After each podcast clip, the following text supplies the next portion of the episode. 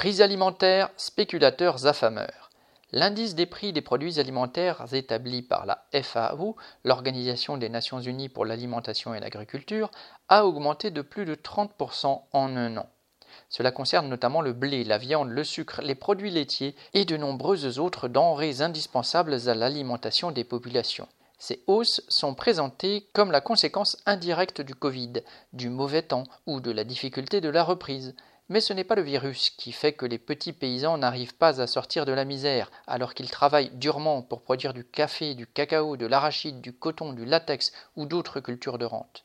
Les responsables sont les trusts agro-industriels qui imposent leur mainmise sur les filières de production et sur les réseaux de transformation et de commercialisation.